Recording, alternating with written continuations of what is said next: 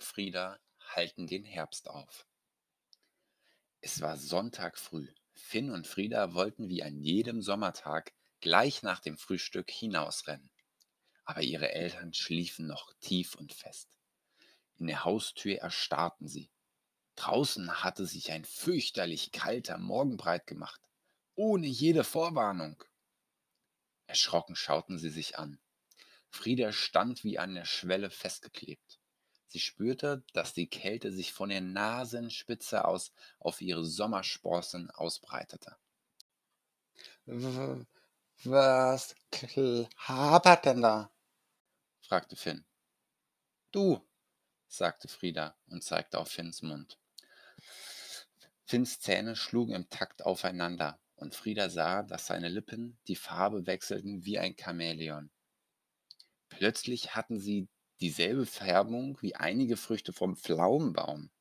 Die waren unbemerkt blau geworden. Finns Arme und Beine sahen aus wie die einer Pute aus der Tiefkühltruhe. Gänsehaut, stotterte Finn. Es klang wie ein beliebter Spruch aus den Shows für Musiktalente. Der Sommer dauerte schon lang. Die anderen Jahreszeiten lagen so weit zurück, dass Finn und Frieda fast vergessen hatten, dass es sie gab.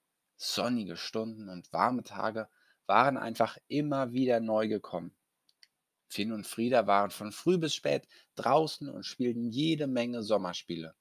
Zum Beispiel Federball und Frisbee, Fußball oder Radschlagen. Sie bauten Häuser aus geschnittenem Gras und planschten im aufblasbaren Schwimmbad herum. Auf warmen Steinplatten ließen sie sich trocknen und sahen den Sonnenblumen beim Wachsen zu. Der Gartenschlauch war ein besonders wichtiges Spielzeug.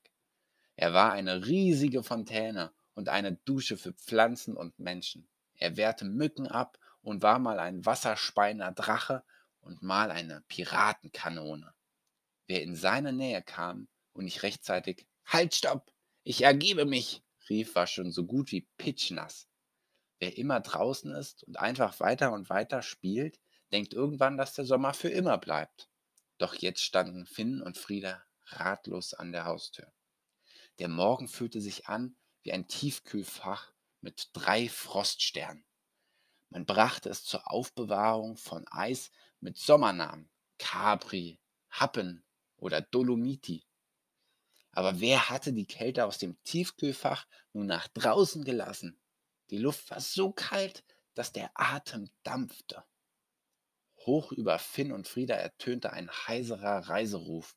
Sie schauten nach oben und sahen eine große Eins am Himmel vorbeiziehen. Die Zahl bestand aus vielen gefiederten Körpern. Ihr tausendfacher Flügelschlag erzeugte ein Rauschen, das bis zum Boden zu hören war. Die voranfliegende Gans stieß einen weiteren Laut aus, er bedeutete vermutlich Mittag, Leute! Die anderen Gänse stimmten mit vielfachem Flügelschlag zu. Die Vögel verlassen uns schon, murmelte Frieda. Es sind mindestens 150. Sie konnte sehr gut zählen. Bleiben denn noch genug hier? fragte Finn. Frieda zuckte die Schultern. Hm. Das kommt drauf an, wie viele es insgesamt gibt. Sie war auch gut in Mengenlehre. Wo, wo wollen die denn alle hin? fragte Finn, obwohl er die Antwort ahnte. Na, in den Süden natürlich, sagte Frieda. Sie sahen den Gänsen so lange hinterher, bis etwas anderes ihre Blicke kreuzte. Es hatte mehrere Zacken und einen Stiel, und es war schön gelb. Ein Ahornblatt. Es segelte durch die Luft, schaukelte gemächlich zu Boden und landete vor Finns nackten Füßen. Ein zweites, federleichtes Etwas schwebte abwärts und blieb vor Friedas Füßen liegen. Es war schön rot und erinnerte an eine Hand mit fünf Fingern. Es war ein Blatt vom wilden Wein. Genau wie die Luft schien auch der Boden tiefgekühlt. Plötzlich fühlte es sich ganz falsch an, barfuß nach draußen zu laufen. Ich glaube, meine Zehen beschweren sich gerade, sagte Finn. Meine auch, sagte Frieda. Das macht insgesamt zwanzig Beschwerden. Sie war ganz schön gut im Zählen und sehr gut im Rechnen. Und die Kleinen schimpfen am lautesten, oder? Finn stellte sich auf die Fersen. Er spreizte die Zehen ab, die beiden Kleinen am weitesten und winkte Frieda damit zu. Hahaha, alle vier, genau. Frieda nickte und drehte sich um. Ich hole Sandalen und meine Wollsocken. Nein! Energisch drehte Finn seine Schwester wieder zurück in Richtung Garten. Die brauchst du doch nicht. Wer im Sommer Sandalen und Wollsocken trägt, kann dafür einen Strafzettel kriegen. Weißt du das denn nicht? Frieda zeigte den Vogel zu Finn. Der Sommer ist doch zu Ende. Der Herbst ist da. Den Herbst kann man aufhalten, sagte Finn und machte ein entschlossenes Gesicht. Quatsch, sagte Frieda. Doch, beharrte Finn. Super Quatsch, sagte Frieda. Von wegen, sagte Finn. Wie denn? Frieda schaute Finn herausfordernd an. Ha, ganz leicht. Finn machte eine lässige Handbewegung. Er lachte so, als sei es ziemlich dumm von Frieda, dass sie nicht wüsste, wie man den Herbst aufhält, obwohl sie doch so gut zählen und rechnen konnte. Hahaha, den Herbst aufhalten ist kinderleicht. Finn lachte eine ganze Weile. Es war keine besonders tolle Ablenkung, aber er brauchte Zeit zum Nachdenken. Frieda verschränkte die Arme vor der Brust. Warum lachst du denn so doof? Hör auf damit. Oder noch besser, mach's rückgängig. Finn hielt inne. Seine Augen leuchteten auf. Genau, das ist es. Ich hab's. Du hast's. Wir haben's. Wie bitte? Frieda runzelte die Stirn. Ich, du, wir? Jetzt bin ich aber mal gespannt. Erstens, wir beachten den Herbst einfach nicht. Finn breitete die Arme aus und fuhr eifrig mit ihnen durch die kalte Luft. Und zweitens, wo er sich zeigt, machen wir ihn rückgängig.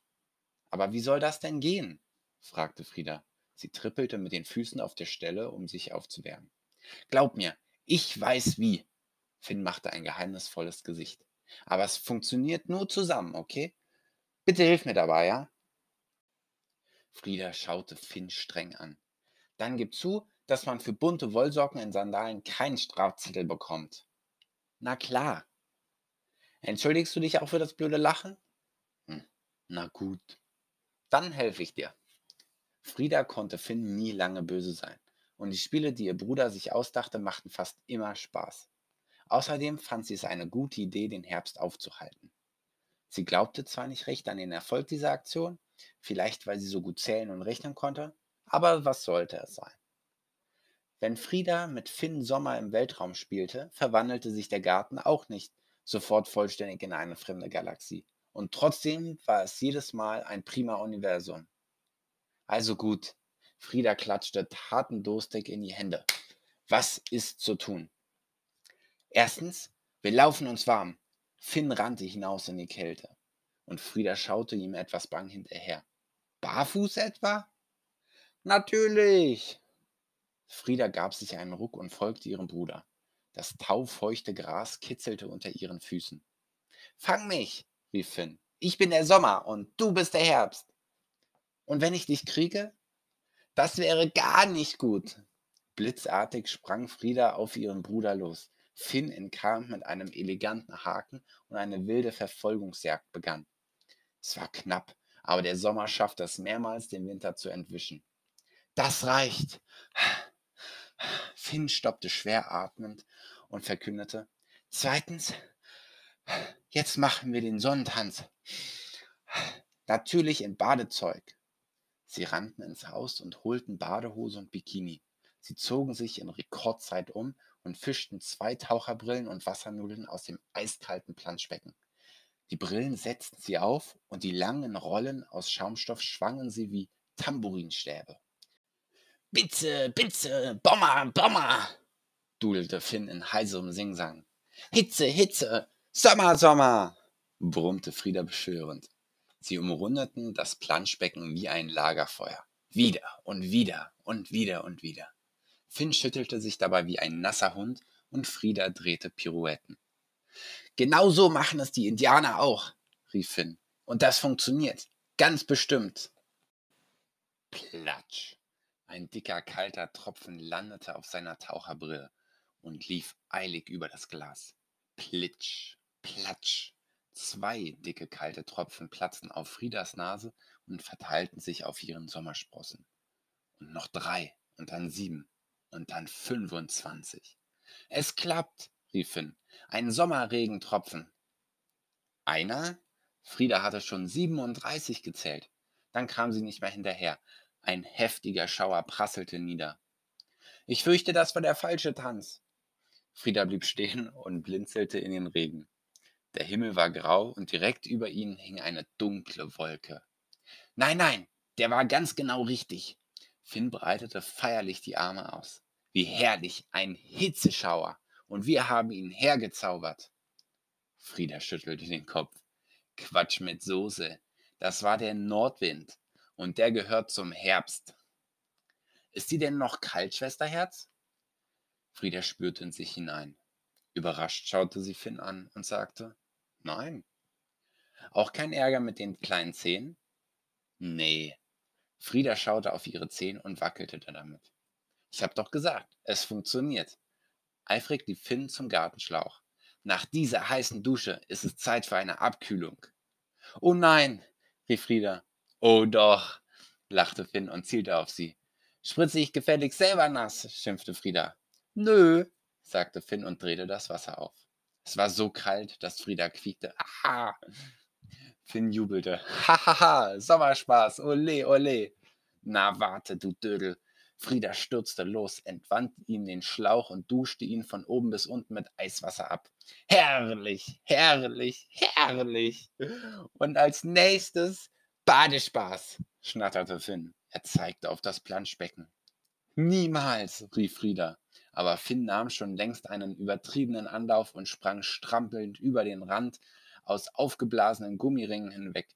Dann klatschte er mit dem Hintern zuerst aufs Wasser und verschwand unter einer Fontäne. Ach, jetzt ist doch sowieso alles egal, dachte Frieda und hüpfte hinterher. Das Wasser fühlte sich nicht wie am Nordpol an. Immerhin. Mollig warm war es auch nicht gerade. Ungefähr Nordsee Anfang Juni Temperatur. Finn tauchte prustend auf. Er lehnte einen Arm gemütlich auf den obersten Gummiring und den anderen legte er um Friedas Schultern. Hier ist es genauso gemütlich wie in der Badewanne, sagte er. Das Badewannen-Nordseewasser beruhigte sich. Der Regen stoppte. Die dunkle Wolke zog weiter und durch das Himmelsgrau lugte ein Sonnenstrahl. Der Herbst-Sommermorgen war nun ganz still. Neben dem Planschbecken wuchsen zwei Sonnenblumen. Finn und Frieda sahen zu, wie sich ein Kern löste. Sanft fiel er zu Boden. Der Aufprall war fast lautlos, wie das Stolpern einer Ameise. Die Kinder hörten ihn trotzdem. Das Herbstaufhalten hatte ihre Sinne geschärft. Frieda zeigte auf einen Ahornbaum. Vereinzelt glänzten gelbe Blätter in seiner grünen Krone. Ein Stück weiter wuchs der wilde Wein an der Gartenmauer. Sein Grün war an ein paar Stellen rot gesprenkelt.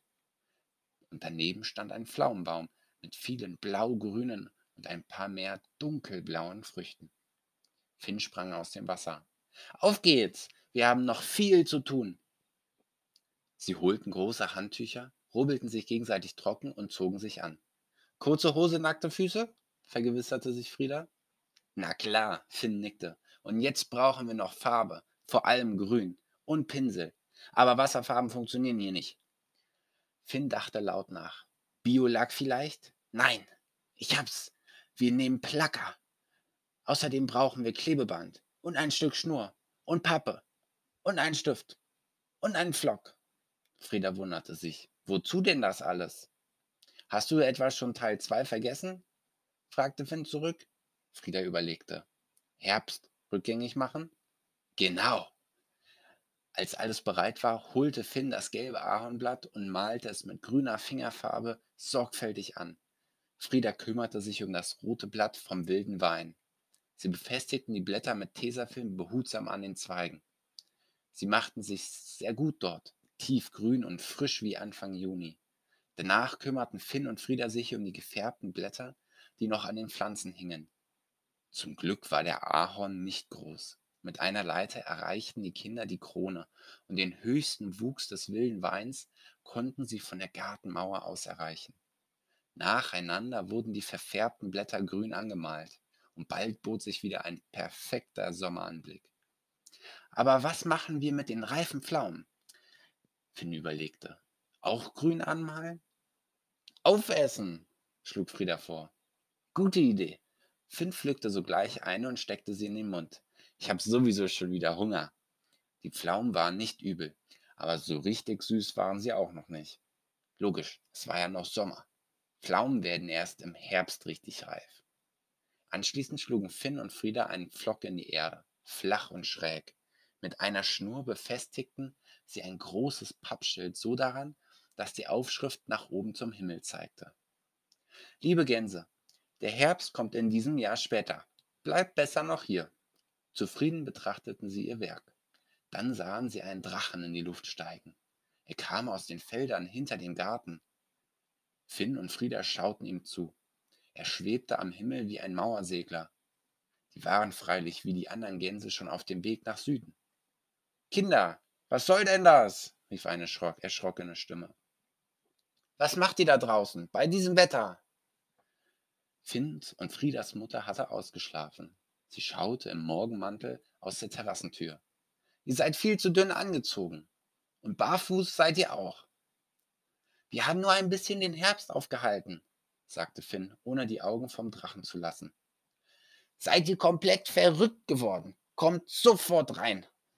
Im Haus streiften Finn und Frieda warme Jogginganzüge über die kurzen Hosen und T-Shirts.